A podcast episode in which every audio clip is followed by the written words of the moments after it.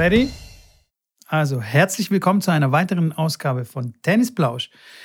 Guten Morgen, Schrambini, wie geht es dir? Guten Morgen, Mitko. Ja, herzlich willkommen alle miteinander. Freut mich mal wieder. Es ist schon wieder eine Woche vorbei, auch für uns. Ziemlich genau oder genau eine Woche seit, letzten, seit der letzten Aufnahme und äh, ich kann es wie immer kaum erwarten. Wahnsinn, ne? Hey, letzte Woche haben wir es davon gehabt, dass es irgendwie draußen schneit. Heute, äh, ich sehe dich hier an meinem Screen, ziehst du dicke Socken an. Äh, ich bin gerade nach Hause gefahren im äh, Star Wars quasi. Kennst du die, die, Star Wars Schneegewitter, wenn du dir dann vorkommst wie, äh, wie im Vorspann beim Star Wars, weil es so schneit, dass die Sterne so, so schnell an dir vorbeifliegen im Auto? Ja, hey, willkommen, willkommen Sommer. Ja, Sommersaison kann losgehen. Mega geil. Ja, ich habe gestern Training gegeben und hat es auch geschneit dann zwischendrin. Ich habe gedacht, hallo, ich meine, gut, April, April, wissen wir alle, macht, was er will, aber Mitte April jetzt wirklich dann auch nochmal zehn Tage, wo es regelmäßig schneit und vor allem in Köln, ich meine, im Schwabeländle, da schneit es schon mal eher, aber jetzt bei uns hier oben in, in, in Köln, da siehst du so etwas nicht so schnell, weißt War das jetzt Schwäbisch oder was war das? Ja, was soll es sonst sein? Ich kann nichts anderes außer Schwäbisch und Hochdeutsch. Bleiben wir lieber bei Hochdeutsch. Oder beziehungsweise ich bemühe mich, Hochdeutsch zu reden. Du kannst sowieso viel besser Hochdeutsch. Ähm, ist, glaube ich, besser, ha? Ja, macht Sinn. Ja, macht Sinn. Hey, ja, also die Situation draußen, wettertechnisch ist immer noch nicht so geil. Unsere Tennisplätze haben jetzt inzwischen geöffnet, aber ich habe noch nicht draußen gespielt, weil, naja, du hast uns immer noch nicht den Link gegeben für diesen Handschuh, weißt du, wo du letztes Mal erzählt hast, wo wir versprochen haben, wir tun es in die Show Notes. Du hast ihn nicht mehr gefunden. Mhm. Oh Mann, gleich, das, sowas musst du gleich bookmarken in deinen äh, Browser und dann geht es ja nicht mehr flöten. Aber vorhin kurz im Vorgespräch hast du erwähnt, dass du wieder 24 Stunden streamen willst. Also hast du nicht genug davon? War das nicht dir anstrengend genug? Was ist da los? Jetzt klär uns mal bitte auf hier. Nein, ich meine, das war schon, das war schon lustig und crazy und spannend und interessant mit dem 24 Stunden Schläger bespannen. Wie gesagt, das wird auf jeden Fall ja nochmal irgendwann kommen, weil ich ja den Weltrekord nicht gebrochen habe und äh, das werde ich auf jeden Fall, wenn ich weiß, dass es vier, sorry, wenn ich weiß, dass es 24 Stunden ähm, so und so viele Schläger zu bespannen gibt, dann werde ich das auch hinkriegen. Ähm, und wie gesagt, 71 ist halt der aktuelle Rekord. Der ähm, aktuelle Rekordhalter war tatsächlich am letzten Sonntag bei mir bei der Wer wird Millionär äh, Livestream in der Show und hat quasi war der Kandidat in der Show noch mal ein bisschen gequatscht, war auch ganz interessant, äh, auch beim Kanal nochmal nachzuschauen. Ähm, ja, kriege ich nicht genug, weiß ich nicht. Ich finde es einfach cool. Ähm, ich muss sagen, da auch über die, über die 24 Stunden waren so viele Leute dabei und äh, die waren alle irgendwie inspiriert oder die fanden es cool und waren im Chat und haben geschrieben und mir auch danach geschrieben und ähm, deswegen habe ich gedacht, ja, wieso nicht so? Und das macht doch Spaß. Und wenn es ein Tennis, den, den Tennissport ein bisschen promotet und der eine oder andere dann irgendwie zum Tennis kommt und ich habe tatsächlich echt einige, die mit dem Tennis gar nichts zu tun haben, die mich ja auch persönlich kennen und da in den Stream natürlich reingeschaut haben, die gesagt haben, hey, irgendwie, ich bin jetzt dabei und jetzt auch einen Podcast höre ich jetzt und ich glaube, ich muss mit Tennis anfangen. Und wenn das nur, und wenn das nur einer ist, den ich dann zum Tennisspielen bringe, dann habe ich mein Ziel im Endeffekt schon erreicht, nämlich mehr Leute zum Tennis zu bringen, als wenn ich nichts gemacht hätte. Und das ist im Endeffekt, ja, der Ausgangspunkt, ähm, warum ich dann sowas wieder machen möchte. Ja, mega gut. Das ist wirklich äh, ein sehr gutes Feedback, dass äh, durch deinen Kanal, durch deinen Twitch-Kanal und auch hier durch, durch den Podcast wir Ten äh, Leute zum Tennis bewegen können. Das ist mega geil. Absolut. Voll, voll nice. Du, ähm, eine andere Sache. Das heißt, du bist quasi noch tiefer in dieses Twitch Geschäft in Anführungsstrichen äh, reingetaucht. Du hast jetzt ein besseres Licht sogar besorgt. Du upgradest dein Mikrofon-Game. Du hast dein Kamera-Game sowieso schon abgegradet. Hast du überhaupt vor, zurück auf den Tennisplatz äh, zu gehen? Oder wirst ja, du jetzt komplett professioneller Medien, wie sagt man, ja, Internetstar? Nein, nein, nein, davon weit entfernt. Und das ist so, dass, wo ich mich auch ein bisschen schwer mit tue, weil ich eigentlich nicht derjenige sein will, der dann irgendwie jetzt mit Influencing und immer Video und hier und da. Aber irgendwie klar geht's als, als Streamer, wenn du halt wirklich streamen willst und das gut machen willst. Und das ist das, was ich immer mache. Wenn ich irgendwas mache, dann mache ich das 100 Prozent und halt nicht einfach so irgendwie, sondern klar, dann will ich auch ein gutes Equipment haben, dass die Leute ein gutes Bild haben, dass sie einen guten Ton haben. Ähm, klar, Beleuchtung war bisher und siehst auch jetzt hier meine eine Seite vom Gesicht, weil von der Seite kommt die Sonne, von der anderen Seite kommt nur Wohnzimmer. Ähm, dann ist auch die, die Belichtung nicht so gut, deswegen habe ich mir da was zugelegt. Äh, dann vergesse ich immer, mich zu unmuten, wenn der Stream anfängt. Dann habe ich mir jetzt da quasi so ein kleines Tool gekauft, dass äh, ich quasi das immer direkt mit einem Knopf mich muten, unmuten kann, ohne jetzt auf dem Laptop irgendwas großartig zu machen. So, so Shortkey-mäßig was in die Richtung. Und deswegen, äh, ja, ist es dann einfach so, dass ich sage, gut, ich will mich da professionell aufstellen.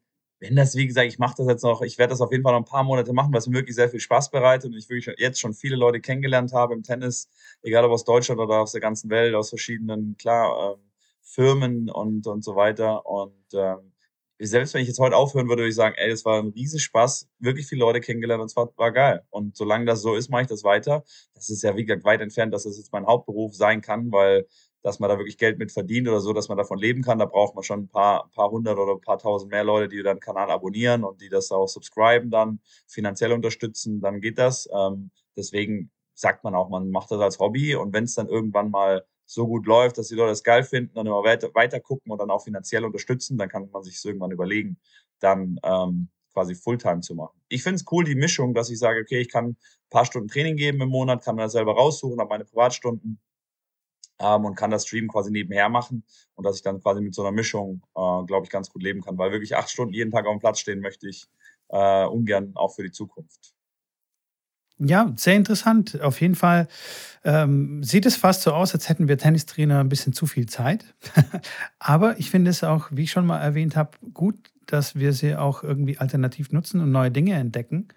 Und ich habe zum Beispiel ähm, die letzten Wochen mich mit NFT beschäftigt. Sagt ihr was NFT? NFT, NFT-Kunst, Kryptowährungen und so. Ach du heiliges Kanonenrohr. Ja, richtig nerdy, richtig nerdy, aber auch sehr spannend. Und äh, habe auch mein erstes NFT erstellt. Und was hat das Ganze mit Tennis zu tun? Man kann auch Nichts. Tennisbilder, nein, nein, doch, auf jeden Fall, 100 Prozent. Du kannst alles damit machen.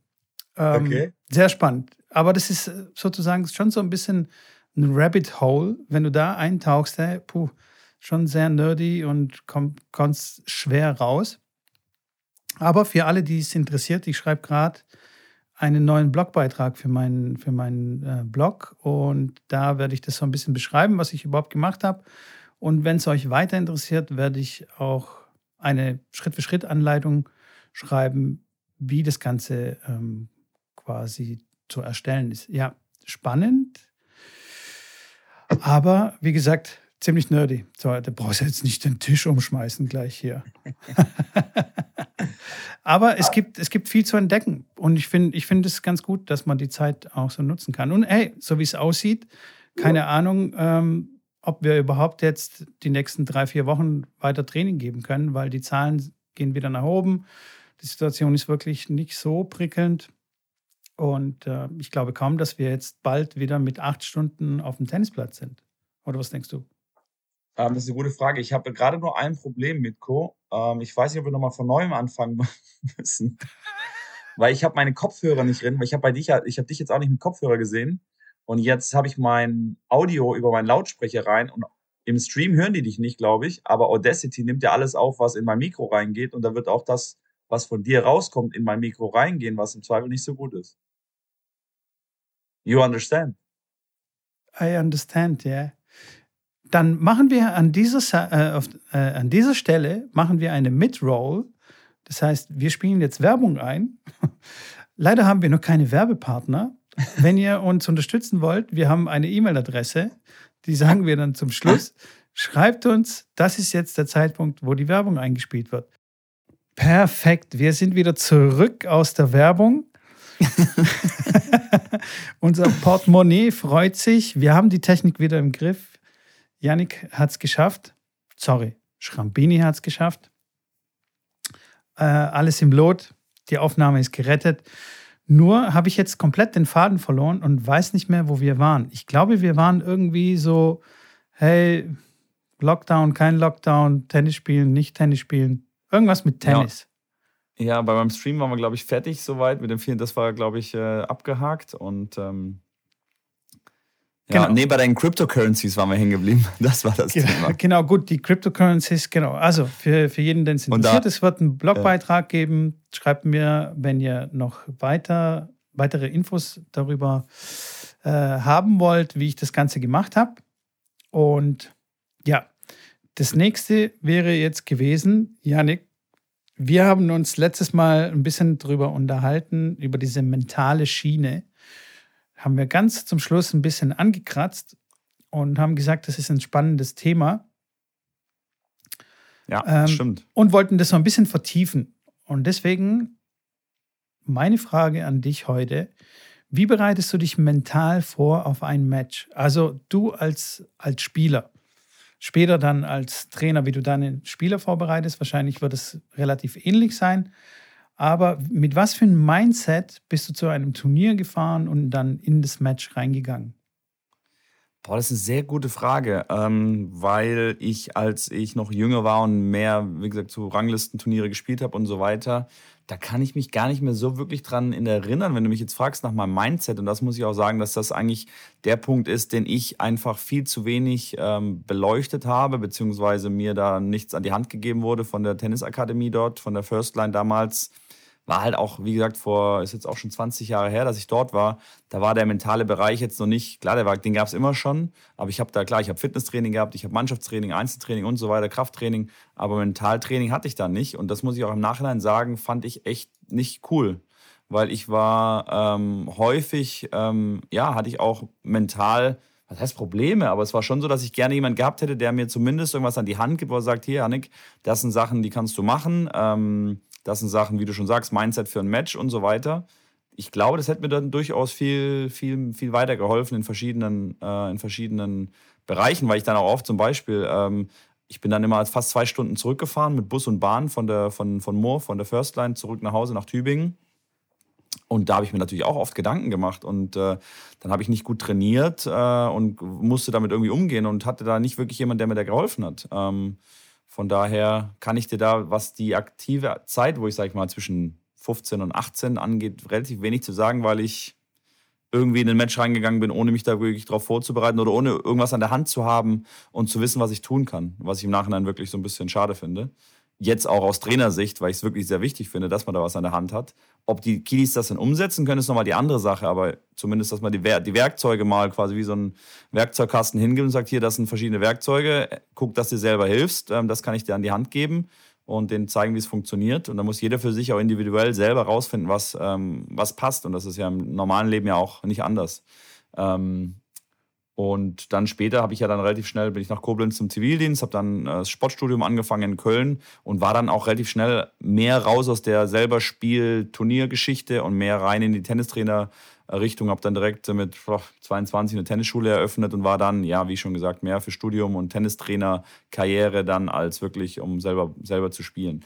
Heute, wenn ich jetzt heute ein Match spiele, sehe ich das relativ entspannt. Ähm, ich trainiere selten für mich selber, weil ich einfach klar viel Training gebe und selten dann noch irgendwie zwei Stunden abends dann noch zum Mannschaftstraining gehen kann. Wenn ich jetzt ein Turnier spiele, ist es meistens wirklich so ein Enjoyment für mich, weil ich dann mit einer Schülerin von mir dann so ein LK-Turnier spiele und die sagt dann, ja, spiel mal mit, genauso wie bei der Katharina das ja auch war, die mich dann einfach bei einem ITF anmeldet. Und dann, sorry, dann ist es relativ entspannt, damit umzugehen, weil du weißt, okay, spielst jetzt hier irgendein so ITF-Turnier oder so ein LK-Turnier. Klar willst du gewinnen, auf jeden Fall. Also natürlich will ich um jeden Preis gewinnen, weißt du selbst. Ähm, aber ich habe jetzt nicht so das Mindset, wo ich mich wirklich lang darauf vorbereiten muss, sondern ich will Spaß haben. Und wenn ich keinen Spaß habe dabei, dann fällt es mir wirklich schwer, dann zu competen. Okay.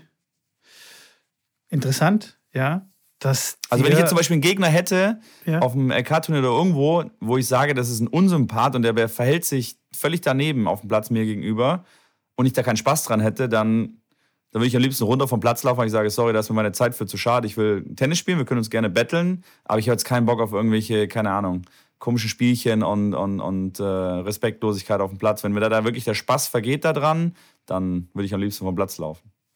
Echt, macht es ja dann keinen Spaß, ihn dann zu kontern und ihn dann gerade erst recht dann drüber zu walzen. Also spielerisch ja, natürlich. Das stimmt. Wenn ich ihn schlagen würde, mache ich das auch. Aber angenommen, also das war die Situation, habe ich ja, glaube ich, schon im Podcast erzählt, in Südafrika mit dem 16-Jährigen, der dann einfach äh, sich nicht an meine Aufschlaggeschwindigkeit angepasst hat und sich einfach, ja, in meinen Augen halt völlig daneben benommen hat.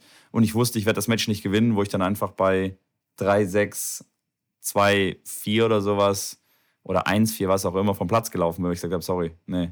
Kader war dann beim Training und bin ich da hingegangen, weil es war dann wichtiger. Ähm, ist nicht das Beste, definitiv, und ist völlig unprofessionell. Aber ähm, so ist es jetzt aktuell bei mir, dass ich dann sage, ich möchte Spaß haben, ich möchte, klar, ich möchte mich betteln und ich möchte, wenn das auf einer Augenhöhe passiert, dann gerne drei Stunden und Voll, Vollgas. Ähm, aber muss halt mit Respekt passieren und ähm, ja, das ist mein Standpunkt. Finde ich spannend, dass äh, in der Akademie quasi vor 20 Jahren das noch gar kein Thema war oder viel, nicht gar kein Thema, aber viel zu wenig ein Thema und dass dir da viel zu wenig mitgegeben wurde. Heutzutage würde das, glaube ich, in einer guten Tennisakademie oder jetzt in der First Line Academy würde es, glaube ich, nicht mehr passieren, weil man inzwischen tatsächlich erkannt hat, dass, ja, dass es sehr, sehr wichtig ist. Ich meine, Boris hat es schon immer gesagt, ne? dass äh, man Tennis eigentlich immer im Kopf gewinnt. Ähm, ja, nicht ja. nur Boris, gibt ja, gibt ja viele. Ja, ja, natürlich, ja, aber er, hat, er war so einer der, keine Ahnung, ob das einer der ersten war, aber dieses Zitat schwebt mir noch irgendwie, ist mir im Kopf geblieben. Aber mir ging es äh, so ähnlich wie dir. Natürlich hat mein Dad da schon ähm, mir viel mehr äh, in die Richtung dann auch gesagt, was ich machen kann, was ich machen soll.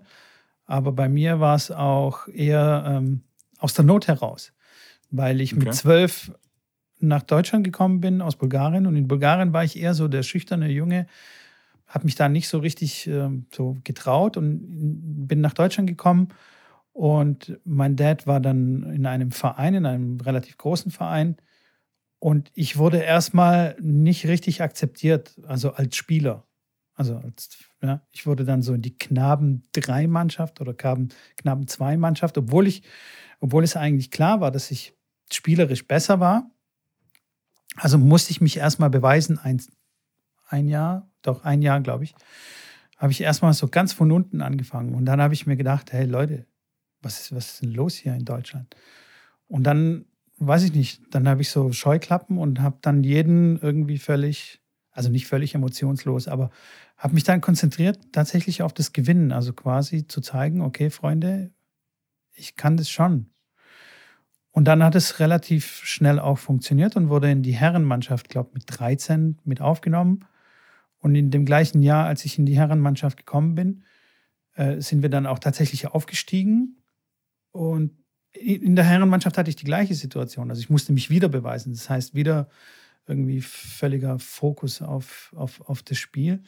Mhm. Und habe das so mehr oder weniger, ja, aus der Situation heraus quasi gelernt, wie, wie ich mich da in ein Mindset reinbringe. Und das Mindset heißt, ähm, ich gehe auf den Platz und gewinne.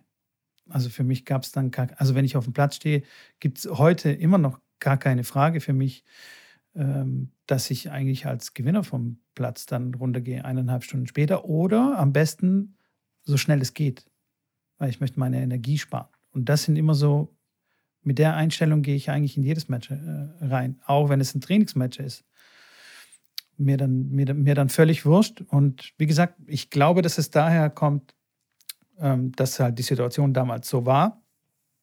Und ich gemerkt habe, okay, so mit, mit dieser Einstellung bin ich relativ erfolgreich und habe das natürlich auch intensiv, intenti, oh, scheiß Wort, intensiver betrieben. ähm, ja. Und ähm, habe das so ein bisschen gesteigert, habe ein bisschen mehr darüber gelesen, wie man dann so seine Wieder, äh, seine Resilienz, also Widerstandsfähigkeit ausbauen kann.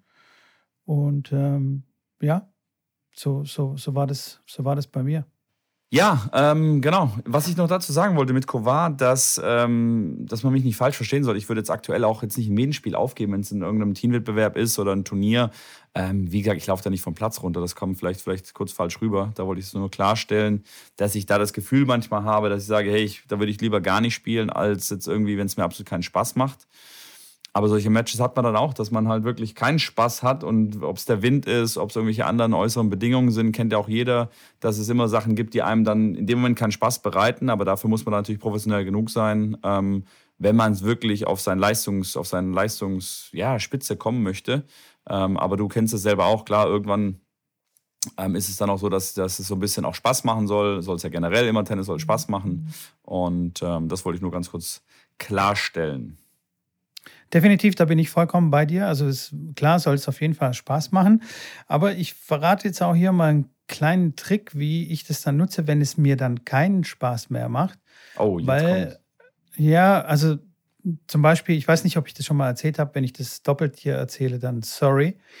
Äh, wir haben mal Doppel gespielt und ähm, also Trainingsdoppel mit meiner, mit meiner Mannschaft und die Damen 40, 50, keine Ahnung mehr, die haben eine Feier gehabt im Restaurant und die waren dermaßen laut, dass, äh, dass es schon sehr störend war. Und dann sind sie auch noch clevererweise auf die Idee gekommen, sie möchten ja Bilder machen, irgendwie auch vom Tenniscourt oder so. Mhm.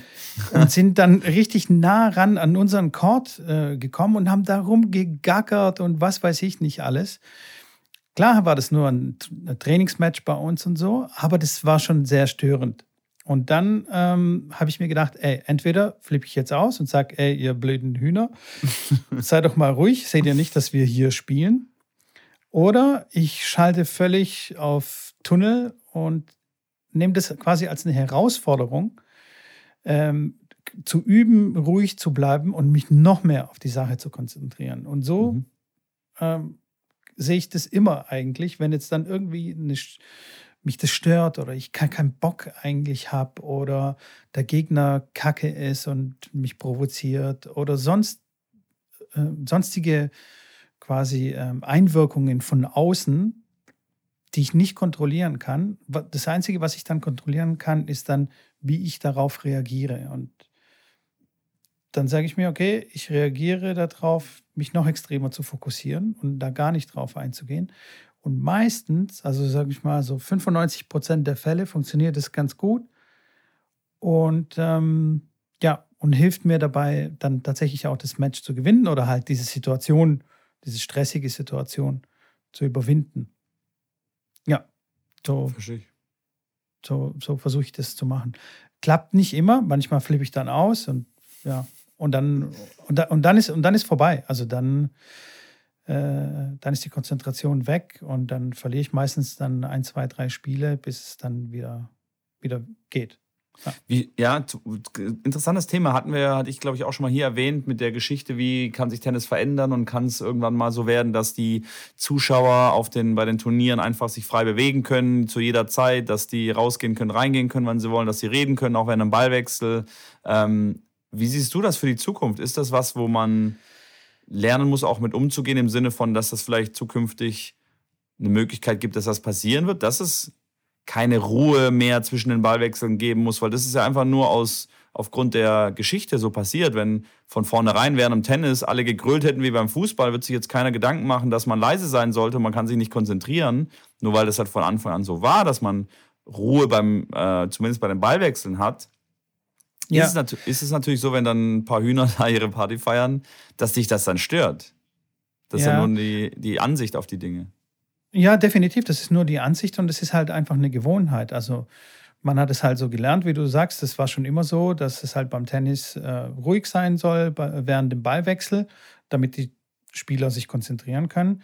Beim Fußball musst du genauso die Murmel treffen. Wenn 80.000 Leute schreien und grölen, musst du genauso den Ball treffen und in das Tor reinbringen. Vollkommen richtig. Und deswegen finde ich schon, ähm, dass, dass das eine überholte Sache ist. Also das würde vielleicht das Spielen nochmal auf ein anderes Level bringen. Man muss dann, man muss dann schauen, inwiefern quasi, also ich glaube nicht, dass, dass es dann so eine krasse Geräuschkulisse geben wird wie beim Fußball, dass dann jeder reinschreit und irgendwie mit einer Trillerpfeife dann rumpfeift, aber so eine gewisse, eine gewisse Grund, äh, Geräuschkulisse muss man dann schon aushalten können. Und ich glaube, es äh, musst du uns vielleicht sagen, warst du bei den US Open? Warst du noch nicht, gell? Hast du erzählt. Nee, Da ist es relativ, relativ, also was, äh, was mir die Anna Zeyer ähm, erzählt hat. Ähm, sie sagte, es ist schon sehr unruhig dort. Es ist so eins der wenigen Turniere, wo man wirklich zu kämpfen hat mit der Geräuschkulisse, weil es eben nicht so wie auf den anderen Turnieren ist, sondern die Zuschauer sind da ein bisschen rabiater, sage ich mal. Ja, ja, die laufen dann einfach durch hinterm Platz und man kriegt das dann auch mit. Das weiß ich auch. Genau. Aber findest du es nicht geil, wenn das so ein Match ist und dann sind so, keine Ahnung, 100 Rafa-Supporter, die sich zusammenraufen, haben da mit der Trommel und trommeln da die, trommeln das Stadion zusammen und, und feiern, feuern den an und nach einem Punkt rasten die komplett aus. Ich meine, wie geil ist das bitte? Also ich hätte, ich glaube, ich hätte da riesig Spaß, das zu sehen. Und dann ist das andere Lager, ich meine, gut, dann gibt's auch Hooligans wahrscheinlich, wie im Fußball dann auch, so wirkliche krasse Supporter und der Djokovic und Nadal-Fans, die treffen sich danach auch draußen noch vorm Stadion. Da ist ja quasi dann davon auszugehen. Aber allein die Vorstellung, ich finde das, ich finde das, ich hätte Monster Bock da drauf. Ja, zum Beispiel beim Davis Cup ähm, gibt es ja schon echt eine krasse Geräuschkulisse und da lässt sich auch das Publikum meistens oder oft auch vom Schiedsrichter nicht richtig beruhigen. Das ja. heißt, die müssen dann das Match dann auch äh, mit dieser gewissen Unruhe dann weiterspielen. Ja. Und da entsteht ja eine krasse Stimmung. Natürlich ist es dann wieder was Besonderes, wenn zwei Länder dann gegeneinander spielen und da, da, da, da geht es schon richtig ab. Aber ähm, ja, da können das die Spieler dann auch gut aushalten oder halt auch eben nicht ja. und zeigen dann Nerven. Also das wäre dann, glaube ich, schon echt Next Level Tennis und wäre interessant. Und das nächste, was ich da zum Beispiel auch einwerfen kann, alle Jungs, äh, und ich kenne ja einige, die aus dem College kommen, im College ist ja tatsächlich da gibt es keine Regeln. Also da ist wirklich, wenn zwei Colleges gegeneinander spielen, da ist ja, ist ja quasi äh, Krieg und die, ähm, da wird auch beim Doppelfehler wird da gejubelt, wird gefeiert, äh, wird reingerufen im Ballwechsel und äh, die Jungs, die da spielen, wenn die rauskommen aus dem College und dann Turniere spielen, ich habe ja ein langes Gespräch mit Janik Maden dann gehabt, der gesagt hat, klar, ihnen juckt das nicht, wenn jetzt ähm, bei den Zuschauern einer aufsteht mit einem Ballwechsel und rausläuft, ja, kriegt er mit, aber das, das interessiert ihn nicht. Also ist ganz, also ist okay jeder andere Spieler und siehst ja auch dann Rafa oder auch die großen Jungs, die dann, die dann Schiri sagen, hey, da läuft einer rum, stört mich. Die Leute, die aus dem College kommen, das ist, die sind dann einfach mental wirklich nur auf das Match konzentriert und finde ich dann auch echt gut. Also ich finde das, äh, finde das sehr positiv, dass die das dann so hinkriegen, dass die äußeren, äh, aus, die äußeren Umstände keinen so einen riesen, ähm, so einen riesen Effekt haben auf ihr Tennis. Und dann das beste Beispiel, klar, dann spielt der, qualifiziert sich für French Open, spielt zweite Runde gegen Rafa geht raus auf Susang Longlen, der so gut wie voll ist. Wenn du nicht damit umgehen kannst und, und das das erste Mal ist und du dich natürlich dann davon erdrücken lässt, plötzlich wirst du gar keinen Ball mehr reinspielen. Und er hat auch gesagt danach, das war cool, es war toll und es war, war, war ein, ein tolles Erlebnis. Er sagt aber, es hat ihn nicht jetzt so sehr irgendwie nervös gemacht, dass er jetzt vor so vielen Leuten spielt und mit dem TV, weil er einfach, okay, er hat es dann abschalten können in irgendeiner Form und ich kenne da einige andere Spieler, die, glaube ich, wenn die auf den Court dann raufgelaufen wären, hätten die ja gar keine Murmel mehr reingespielt. Und Absolut, absolut. Und das ist halt ja. die Frage, wie man das vielleicht auch irgendwie, auch ins Training, auch wir Trainer ins Training mit einbauen kann, schon von, von, von Kindesalter, dass dann, klar, wenn dann irgendwie, wenn, weil, weil wir geben das den Kindern ja mit. Wenn wir dann ein Training geben und dann ist nebendran gerade eine Baustelle oder ein Bagger fährt vorbei, ähm, oder wie du schon sagst, das ist eine, eine, eine Party oder irgendeine Disco oder was auch immer, ein paar, ein paar Leute, die laut reden oder einer rumschreit, dann geben wir den Kindern ja mit, wenn wir dann darauf aufmerksam machen und sagen, hey, könnt ihr mal bitte leise sein? Klar, dann kriegt das Kind mit, okay, leise, es muss ja leise sein beim Tennis. Und äh, wenn wir sagen, hey, ist kein Problem und äh, denen das so vermitteln, glaube ich, dass die dann auch später ähm, ja nicht dieses, oh, da drüben schreit jetzt einer und das nervt mich jetzt und der muss ja leise sein eigentlich und ähm, ja, auf jeden Fall eine interessante Herangehensweise an die. Definitiv, an ja. Was man als Trainer quasi vorlebt oder äh, den Schülern zeigt, wie man mit der Situation umzugehen hat, äh, so werden sie es dann natürlich auch abspeichern, wenn sie das ein paar Mal so sehen. Definitiv, mhm. ja. Und ich finde, ich finde, das ist immer eine gute Gelegenheit, um einfach, einfach zu üben. Einfach zu üben, wie widerstandsfähig bin ich mental, wie, inwiefern kann mich das, was jetzt hier neben dem Platz passiert, äh, durcheinander bringen oder aus dem Konzept bringen äh, und, und mich beeinflussen? Oder, weißt du, so, ich habe auch ein, ein Trainingsspiel äh, gegen einen Spieler äh, gespielt, der seine, seine ganze Familie da hatte und die Kinder sind auf dem Nebenplatz rumgerannt und haben rumgekreischt und rumgeschrien. Und es waren halt so laissez-faire Eltern, die halt ihre Kinder halt also die haben halt nichts gesagt, so, von wegen, hey, hier, der Papa, der spielt jetzt irgendwie Match oder so, seid mal ein bisschen mhm. leiser. Das hat die überhaupt nicht interessiert. Und also ich habe innerlich gekocht und habe aber dann irgendwann gesagt, wieder das Gleiche, so, hey, äh, okay, entweder sage ich, hey, guck mal zu, dass du deine Kinder in den Griff kriegst, oder ich nehme das so hin, wie es halt ist und ähm, nehme das wieder als Übung. Und dann erst recht. Und dann manche ich ihn erst recht, also Tennis äh, technisch. Ja. Dann habe ich mich konzentriert und habe ihn dann äh, habe ihn dann schnell vom Platz gefegt und dann war die Situation bereinigt. Dann haben keine Kinder mehr geschrien. weil er dann nach Hause gefahren ist. ja, weil der, ja, genau, weil der, das, das Match war dann vorbei und ich bin der Situation aus dem Weg gegangen, indem ich einfach das Match schnell beendet habe. Ja. Vielleicht ein bisschen eine extreme Art und Weise, ja. ähm, ähm, mit der Situation umzugehen, aber ähm, ja, es funktioniert auf jeden Fall. Ja, die ähm, Herangehensweise an diese auch diese Komfortzone, die wir beim letzten Mal angesprochen haben, dass man aus der Komfortzone mal rausgeht, habe ich tatsächlich auch mit meinen Spielern immer wieder gemacht, dass ich denen Aufgaben gegeben habe, weil natürlich beschäftigt jeder Spieler sich mit irgendwas und man sollte sich aber auf das Wesentliche konzentrieren. Und dann habe ich dann auch ähm, meine Spieler teilweise mit einem Schläger spielen lassen, und trainieren lassen, wirklich ein ernsthaftes Training. Also nicht jetzt, wir machen jetzt ein Spaßtraining, sondern hier, wir trainieren jetzt, wir arbeiten an der Technik. Du kriegst aber jetzt von mir einen Schläger, mit dem du eigentlich nicht spielen kannst. Also ein Schläger, der viel zu weich bespannt ist, von einer anderen Marke und äh, so, jetzt spiel. Und du hast dich nicht darüber aufzuregen, sondern du hast, das ist jetzt einfach so. Und du musst jetzt anderthalb Stunden dein bestes Tennis spielen. Und damit quasi zurechtkommen. Weil natürlich muss man das dann nicht anderthalb Stunden machen, weil natürlich mit, mit dem anderen Schläger, bis du wieder auf deinen alten Schläger kommst, das wird dann wahrscheinlich auch wieder ein bisschen dauern. Aber so die Anpassungsfähigkeit des schult zum einen natürlich, wie schon gesagt, die Anpassungsfähigkeit, die Art und Weise, wie du mit einem Schläger dann umgehen kannst. Und das schult dann auch dein, dein, dein Handling für, dein, für deinen Schläger und dein Bewusstsein für den Schläger. Und solche Sachen kann man mit vielen, in vielen Bereichen dann machen. Mit, ähm, man kann die einfach mal mit Kopfhörer mit Musik spielen lassen, die Spieler, dass die quasi genau, ja. gar nichts hören. Auch sehr, sehr interessant für jeden, der es noch nicht gemacht hat, unbedingt mal ausprobieren. Wenn man den eigenen Sound vom Schlag nicht hört oder den gegnerischen Sound nicht hört, das ist echt ganz komisch. Oder wenn man das Netz komplett abdeckt mit einer schwarzen Plane, dass man den Gegner, dann sieht man nicht, wo der Ball landet und man sieht auch nicht unten, wie der Gegner den Ball spielt. Ob das jetzt ein flacher Ball ist oder wirklich ein spinniger Ball.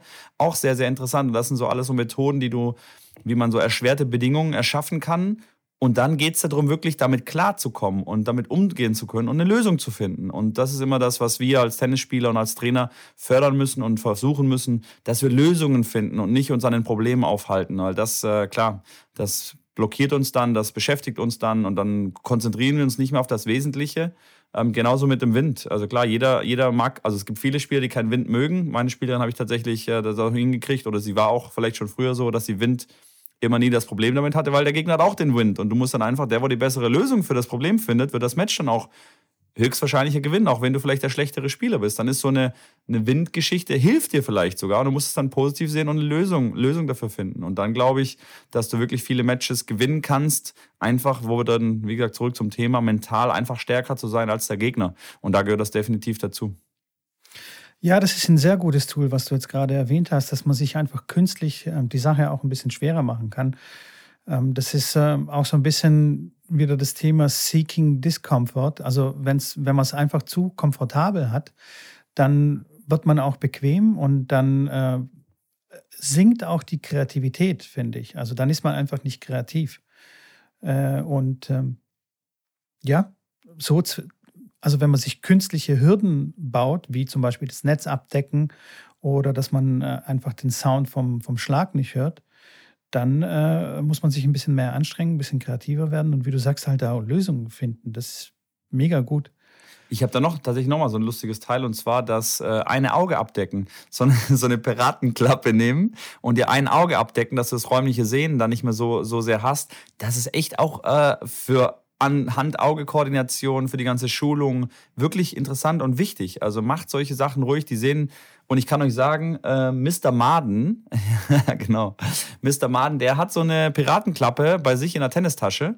Und wenn wir Warm-up-Übungen gemacht haben, dann hat er sich dann teilweise auf so ein Balanceboard gestellt oder auf so einen weichen Untergrund auf einem Bein, hat diese Piratenklappe aufgemacht äh, und dann habe hab ich ihm Bälle auch angeworfen, die er dann fangen musste das schult dein Hirn, das schult die Koordination, das schult äh, viele verschiedene Bereiche, ähm, die wirklich sehr, sehr interessant sind. Und mit, diesem, mit, diesen, mit diesen Augenbewegungen, mit dem Augen zu arbeiten, haben wir ja auch äh, gelernt bei mir, wer bei mir im Stream war, mit dem Neuro, ähm, hier so ein Personal Trainer, der viel im Neurotraining macht, dass man mit Augenbewegungen und Übungen, die nur die Augen äh, vollziehen, den Kortex und das Kleinhirn anregen kann. Und dadurch wird man flexibler und wird auch ähm, ja aufgewärmter. Also er sagt, das ist, das, man kann das als Warm-up für eine Trainingseinheit nehmen, wenn man sich nicht körperlich aufwärmt, sondern nur mit verschiedenen koordinativen Übungen das Hirn ähm, aktiviert, das Kleine aktiviert, den Cortex aktiviert und ähm, der, der, wie gesagt, wir haben da Tests gemacht. Ich mit den, den klassischen Tests nach unten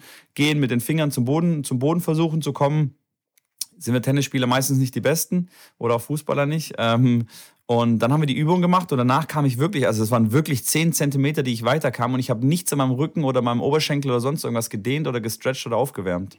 Also auch ein sehr, sehr interessantes Thema, ähm, wo man, wo das auch wieder klar macht, dass man über die Augen wirklich sehr, sehr viel ähm, verbessern, steuern und ähm, ja, machen kann. Auf jeden Fall sehr spannend, wirklich, wirklich sehr spannend.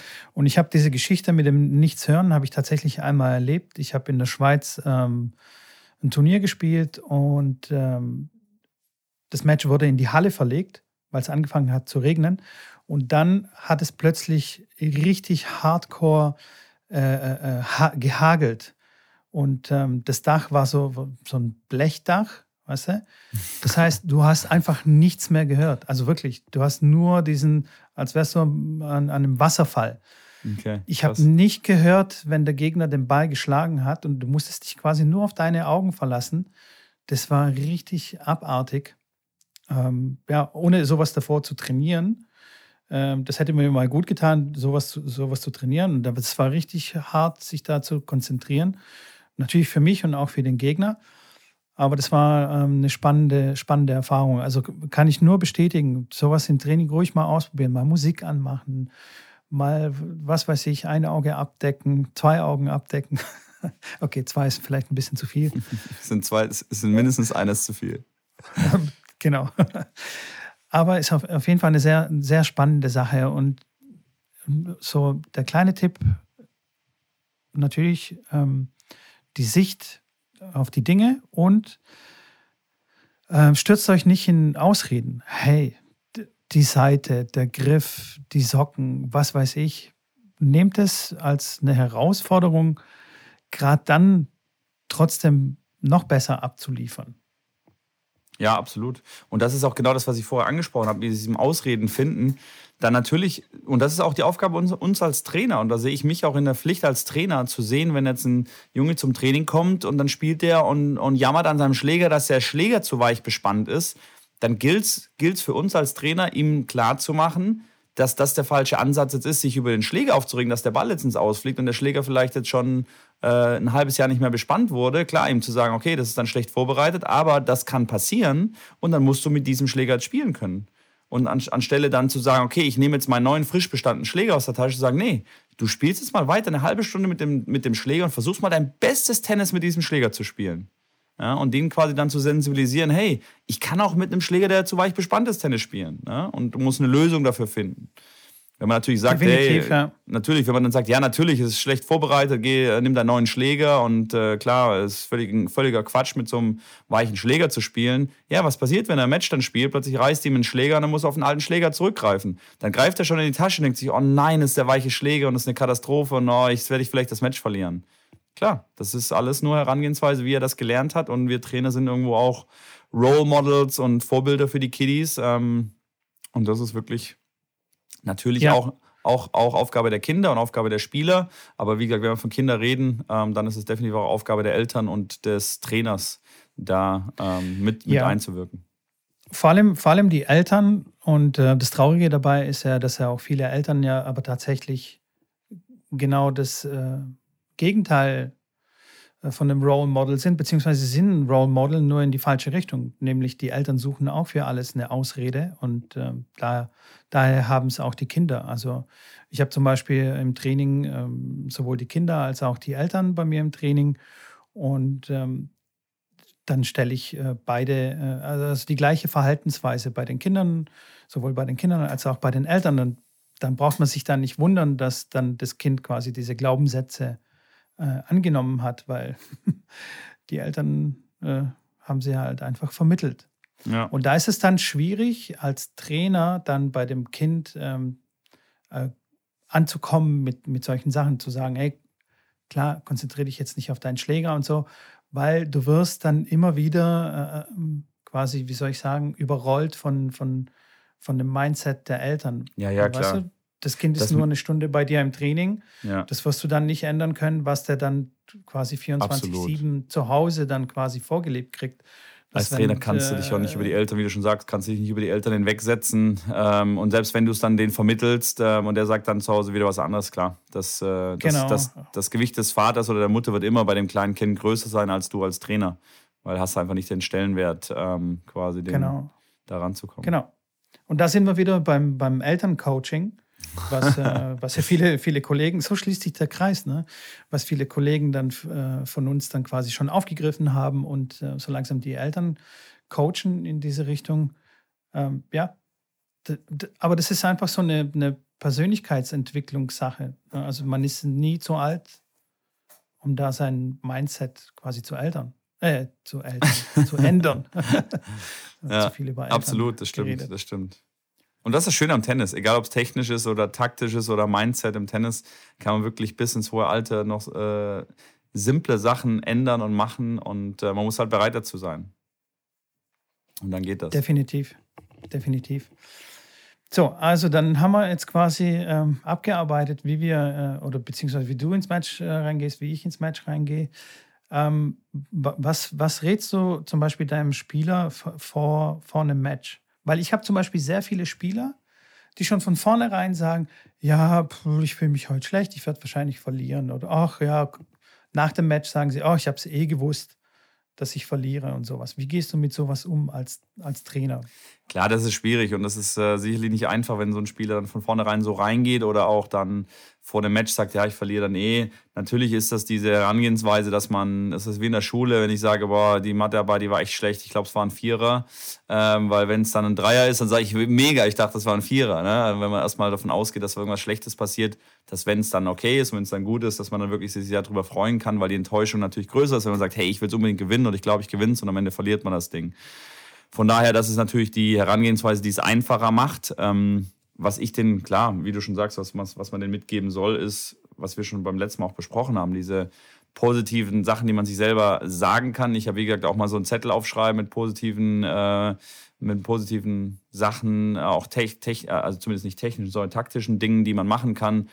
Dass da zum Beispiel Plan A, Plan B draufsteht, ähm, dass, die, dass jeder weiß, hey, das ist mein A-Plan oder mein A-Game, wie man im Amerikanischen ja sagt. Und wenn, das, wenn das nicht aufgeht, dann habe ich immer noch einen Plan B. Und dass man sich den auch wirklich mal aufschreibt und weiß, okay, eigentlich spiele ich offensiv oder will viel ans Netz gehen. Nur wenn das nicht klappt und ich viele volle Fehler mache, okay, dann bin ich auch sehr gut in Rückhand-Cross spielen und dann umlaufen und meine Vorhand einsetzen. Das ist mein anderer Plan. Dass man so zwei Pläne zum Beispiel in der Hand hat, wo man weiß, okay, damit kann man arbeiten, damit kann man umgehen, damit kann man dann auch Punkte gewinnen. Und ähm, ja, die positive Herangehensweise natürlich in ein Match, die beeinflusst dich definitiv. Also ähm, ja, was soll ich sagen? Negativ reinzugehen, wird auf jeden Fall in der Summe dich zu mehr Matches verhelfen, die du verlierst, anstatt dass du die gewinnst. Ja. Ich ertappe mich da immer wieder, wenn, wenn ich so einen Spieler habe oder wenn ich das äh, mitbekomme vor, vor einem Match, dass der Spieler so negative Glaubenssätze hat, ähm, dass, dass ich dann in so Monologe mich reinsteigere, also weißt du, die dann auch eigentlich gar nicht produktiv sind oder gar nicht förderlich sind in dem Moment. Deswegen kann ich auch gar nicht sagen, was ich jetzt da einem Spieler mit, mitgeben kann in dem, Moment, in dem Moment. Davor vielleicht schon, also wenn ich mehr Zeit habe. Aber nichtsdestotrotz, weißt du, man, so wie, so wie ich jetzt gerade das vorhin erzählt habe, man, man redet halt sehr viel, weißt du? Ja. Ich glaube, es ist besser, wenn die Kinder einfach mehr, mehr lernen durch, durch das Zuschauen, also mehr durch das Vorleben. Aber ich kann natürlich auch nicht bei jedem Spieler sagen, hey, komm, komm mal bitte zu einem Match zu mir und schau mal, wie ich, äh, wie ich das handle. Ist ja auch Quatsch. Also, was ich meine? Ja, ja, manchmal sind wir Trainer in einem Match dann auch nicht das beste Vorbild. Von daher wollen wir manchmal auch nicht, dass der zuguckt. Aber ja, gut, wenn, wenn wir einen Schläger um den Netzposten wickeln, dann natürlich nicht. Aber dann, dann so. vorher sagen: Du, ähm, Peter, Michael und Stefanie, bitte geht mal ganz kurz hin das Clubhaus. äh, ihr könnt in drei Minuten wieder vorbeikommen, zum mal weiterschauen. Ähm, genau. Ja, ja, klar, aber, aber verstehe ich. Das ist schon, das ist schon. Ähm, weißt du? Ja. Wie so eine kaputte Schallplatte die ganze Zeit das zu wiederholen, so, ja. hey, du darfst nicht das und mach jenes und so, ist manchmal auch, auch nicht so richtig geil. Ja. Deswegen bin ich da so ein bisschen, bisschen ratlos, was, was ich da einem Spieler dann mitgeben würde. Wenn das so ist, wenn, ja, wenn das so ist, dass, dass man weiß, okay, der Gegner ist stärker und die Wahrscheinlichkeit, sage ich mal, wenn die jetzt zehnmal gegeneinander spielen, liegt, das liegt dabei, dass er achtmal verliert und er sagt, ja, ich glaube, ich weiß eh, dass ich verliere oder höchstwahrscheinlich verliere ich, dann gehe ich da immer so ran und gebe dir eine Aufgabe für das Match, äh, eine taktische Aufgabe für das Match, wo ich glaube, dass das auch sehr gut zum Sieg verhelfen kann und sag dem Spieler dann, das ist deine Aufgabe, da haben wir dran trainiert, da, das ist eine Sache, wo wir viel gearbeitet haben dran ich möchte, dass du die Aufgabe im Match umsetzt und egal wie das Match ausgeht. Verlier 6-0, 6-0, solange du die Aufgabe umsetzt und das als, als Anwendungschance siehst, dann mach das und dann werde ich dich auch danach im Endeffekt loben, auch wenn du 0-0 verlierst, wenn du diese Sache umgesetzt hast oder versucht hast, sie umzusetzen. Und dann haben die quasi so ein bisschen den Druck weg von, okay, ich muss gewinnen oder okay, was ist äh, schlimm da dran, und ähm, ja, wie gesagt, zum Beispiel, da kann ich ein Beispiel nennen von einer jungen Spielerin bei uns aus der Akademie, war ich mit ihr auf dem Turnier.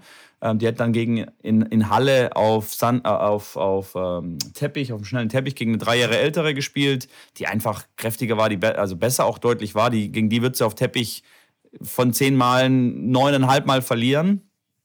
Und ähm, dann war aber das Thema von vornherein, ich kannte die Gegnerin nicht, war das Thema von vornherein, dass sie nicht weil die hat immer nach dem ersten Aufschlag hat sie zum Beispiel den, sich auf den Schuh geschlagen, nach dem ersten Aufschlag, wenn der nicht drin war, ähm, was natürlich auch nicht so optimal dann schon ist für den, für den zweiten Aufschlag. Und generell war sie relativ negativ.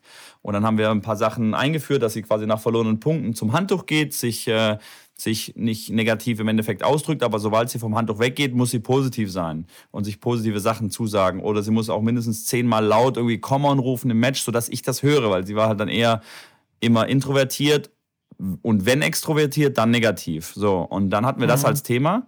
Und das war ihre Aufgabe. Und sie ist in das Match reingegangen und die hat das wirklich richtig gut gemacht. Die hat, weiß ich nicht, zwei und drei verloren, aber die hat das echt gut gemacht und die hat echt auch richtig gut gespielt, weil sie wirklich nicht negativ war. Die hat, war alles in Ordnung. Dann kam sie vom Platz runter. Papa war auch dabei. Papa war ein Papa, der, ja, wie soll ich sagen, eher so ist, dass er ein bisschen Tennis spielt, aber glaubte dann sehr, sehr viel vom Tennis zu verstehen und kam dann runter und er sagte dann auch schon zu mir, bevor wir dann die Matchanalyse gemacht haben, ja, die muss sie schlagen und gegen die darf sie eigentlich nicht verlieren und meine, meine, Tochter, die will ja Profi werden, dann kann das keine Hürde sein. Und dann habe ich ein bisschen Zeit vergehen lassen, wie gesagt, nicht direkt nach dem Match damit, äh, ähm, da mit den Spielern sprechen und als wir dann gegessen haben und ein bisschen darüber gesprochen haben, dann ein paar ja, Minuten oder halbe Stunde, Stunde später, habe ich dann habe ich sie gelobt und ähm, habe gesagt, sie hat das wirklich sehr, sehr, sehr gut gemacht. Und Papa hat riesen Augen gemacht, meinte dann, wie, die hatte gerade verloren, wie kann sie das gut gemacht haben? Und die Kleine auch schon, ja, Papa, siehst du, ähm, ich habe das gut gemacht. Und da habe ich auch schon gemerkt, dass zwischen den beiden so ein riesen äh, Keil ist von Verlieren und Gewinnen und dass man, wenn man auch verliert, auch ein gutes Match gespielt haben kann. Und für den Papa war halt, okay, zählt halt Gewinnen und man muss, äh, man muss schlagen und egal wie und ähm, und dann habe ich ihm versucht halt zu erklären, dass so eine Entwicklung und solche, so eine Herangehensweise, die ich dann in dem Match dann gemacht habe mit der Spielerin, für die Zukunft definitiv wichtig ist und, und gut sein kann und, und, passieren muss. Und das hat sie wirklich äh, gut gemacht und, und, hat ihr definitiv mehr gebracht, ähm, wie wenn wir jetzt irgendwie, keine Ahnung, irgendwas anderes gemacht hätten. Und so, glaube ich, ist es eine gute Herangehensweise, was zu sagen, ähm, was taktisches oder was jetzt da was Mentales, um wo man weiß, der Spieler wird dann gut spielen, weil ich wusste, wenn sie das mental hinkriegt, dann wird sie in der Klasse besser spielen und dann kann sie die auch schlagen, ja, wenn alles zusammenkommt. Ähm, und so gehe ich dann quasi an diese, an diese Sache ran und bewerte die Spiele dann wirklich nach dieser, nach dieser Sache. Das ist immer schwierig natürlich auch für die Eltern oder für, für den Außenstehender, äh, wenn die Spieler dann verlieren und nur verlieren und ich sage als Trainer, hey super, hat sie gut aber gemacht. Klar, dann geht irgendwann gehen die Argumente aus, weil es geht natürlich auch irgendwann um Gewinnen und ähm, da ist aber natürlich die Herangehensweise oder das Ziel so, dass man sagt, okay, man arbeitet darauf hin und die Ergebnisse kommen dann schon von alleine. Wenn sie das durchgängig macht, werden die Ergebnisse von alleine kommen und man soll nicht. Und das ist natürlich in Deutschland leider der Fall und das nervt mich auch tierisch, dass alle nur auf die Rangliste gucken und gucken, oh, dem sein Sohn steht jetzt vor meinem Sohn und das kann ja nicht sein. Jetzt müssen wir mehr Turniere spielen. Die fahren jetzt nach Kroatien während Corona und holen Punkte. Jetzt müssen wir das auch machen. Ähm, und dieses ewige nach Punkte rennen und hetzen und äh, mein Sohn muss gewinnen und äh, der muss besser stehen als die andere, weil die kann eigentlich ja nichts.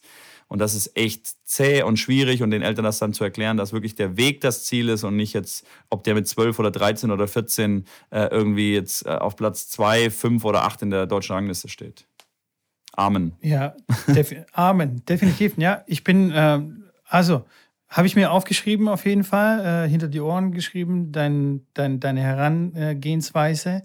Finde ich sehr gut, äh, merke ich mir, werde ich auch mal ausprobieren.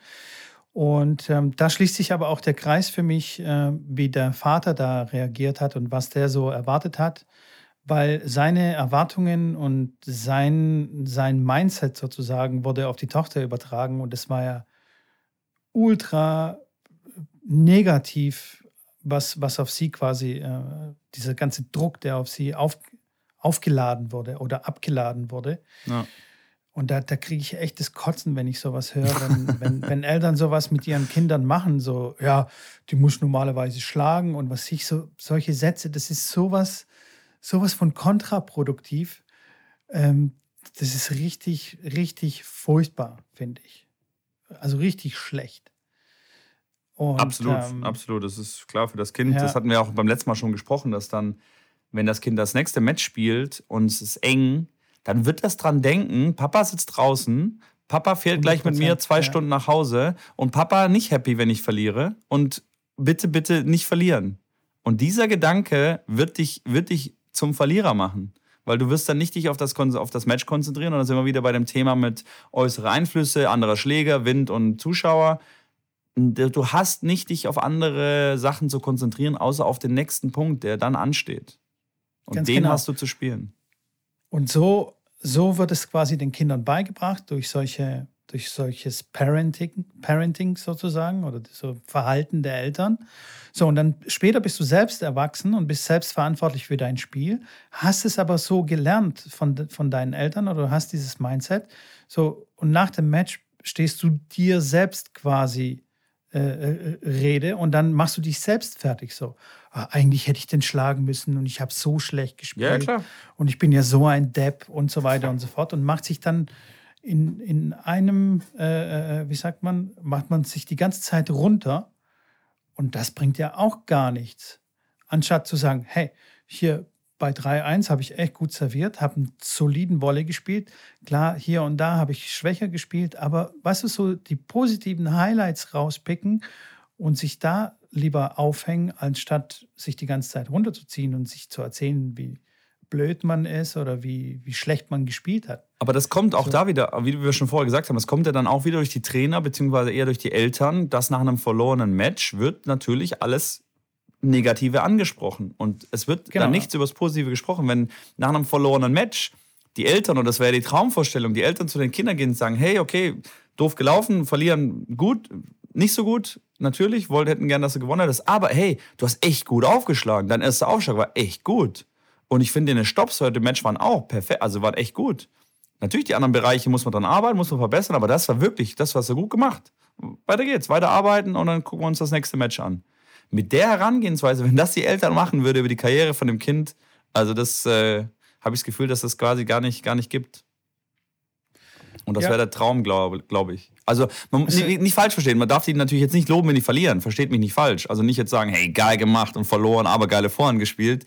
Natürlich mit, einem, mit einer gewissen äh, Distanz oder auch mit einem gewissen äh, Hinsicht auf das verlorene Match und auf das das Match verloren wurde. Aber dass es insgesamt nicht nur negatives Feedback ist bei einer Niederlage. Und das kann man in jedem Bereich, in jedem Bereich übertragen. Ne? Jeden Arbeitsplatz, äh, wenn du Chef bist von, von Mitarbeitern, wenn du dem jeden Tag, nachdem er irgendwas schlecht gemacht hat, dem wirklich Shit gibst eine Zeit lang, dann wird der, ja klar, dann wird der bei den nächsten Aufgaben auch wieder Angst haben, dass er, wenn, wenn du irgendwas nicht nicht so perfekt machst, wie der Chef das will, kriegst du wieder auf den Deckel und dann hast du keinen Bock mehr, da wirst du deine Arbeitsstelle wechseln. Gut, das Kind kann leider seine Familie nicht wechseln, seine Arbeitsstelle ist dann schwer zu wechseln, aber ähm, da geht es dann halt in den mentalen Bereich, dass das Kind da wirklich richtig mit zu kämpfen hat, weil klar, du kannst dir vorstellen, wie es ist, wenn du dann sechs, sieben Jahre beim gleichen Arbeitgeber arbeiten musst und jedes Mal, wenn du einen kleinen Fehler machst, kriegst du halt richtig einen auf den Deckel. Ja, da ähm, weiß ich nicht, ob du dann happy bist. Auf jeden Fall. Das lässt sich definitiv auf andere Bereiche übertragen. Wie du sagst, ey, wenn der Input nur Shit ist, dann kann auch nur der Output Shit sein. Also ist doch, ist doch ganz logisch. Ja. Äh, von, von, von, daher, ja, aber manchmal komme ich mir tatsächlich doof vor als, als Trainer, wenn du dann so einen, so einen Spieler dann hast, der irgendwie einmal die Woche bei dir Training hat. Und der zieht sich die ganze Zeit so völlig runter und ich habe so schlecht gespielt und ich bin, wie, wie kann ich denn die Rückhand versieben? Und ich sage so, ja, aber hey, du hast doch hier die, äh, äh ähm, den Aufschlag äh, geil gemacht. Und es war doch eigentlich ein super, äh, ein super Stoppball, nur ein paar Zentimeter weiter. Und wenn der reinkommt, dann wird ihn jeder abfeiern. Also, weißt du? Ja. Denk doch mal, denk doch mal so. Und dann komme ich mir echt so manchmal ein bisschen, weiß ich nicht. Gucken mich die Leute an, hä, was ist denn jetzt los? ja, ja. aber so ist es.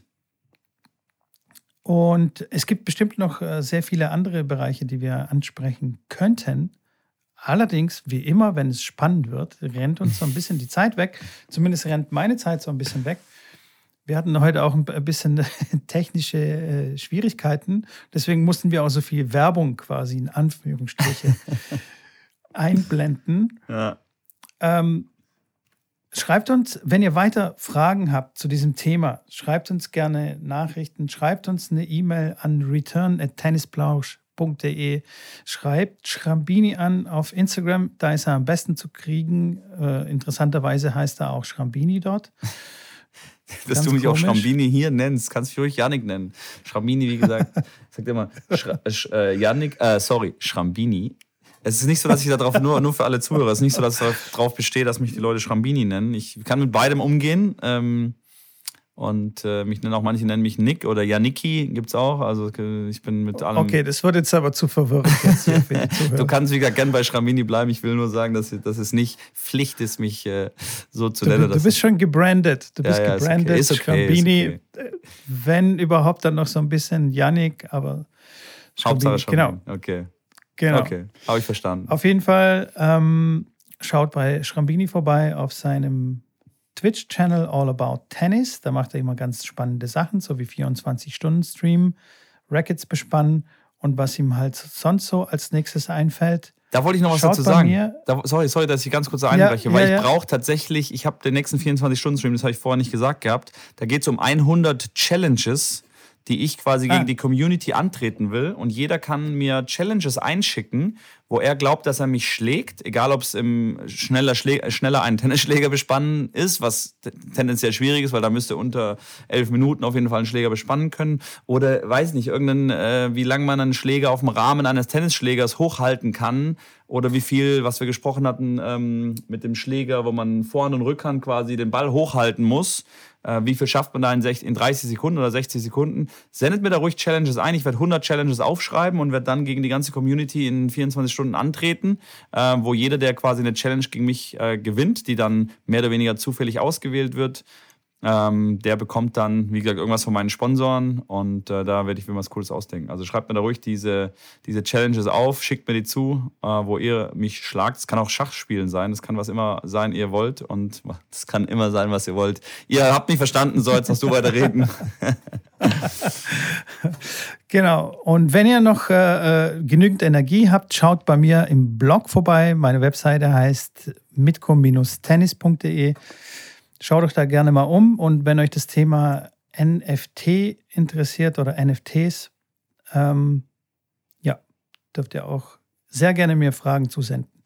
Ansonsten sind wir für heute, glaube ich, raus. Ich zumindest bin raus. Du kannst noch weiter Podcasts aufnehmen. Und wir hören uns auf jeden Fall nächste Woche wieder. Perfekt, mit war mir Sinne, eine Ehre. Hat Spaß gemacht. Bleibt gesund. Gleichfalls. Bleibt gesund und bis bald. Bis bald. Ciao, ciao.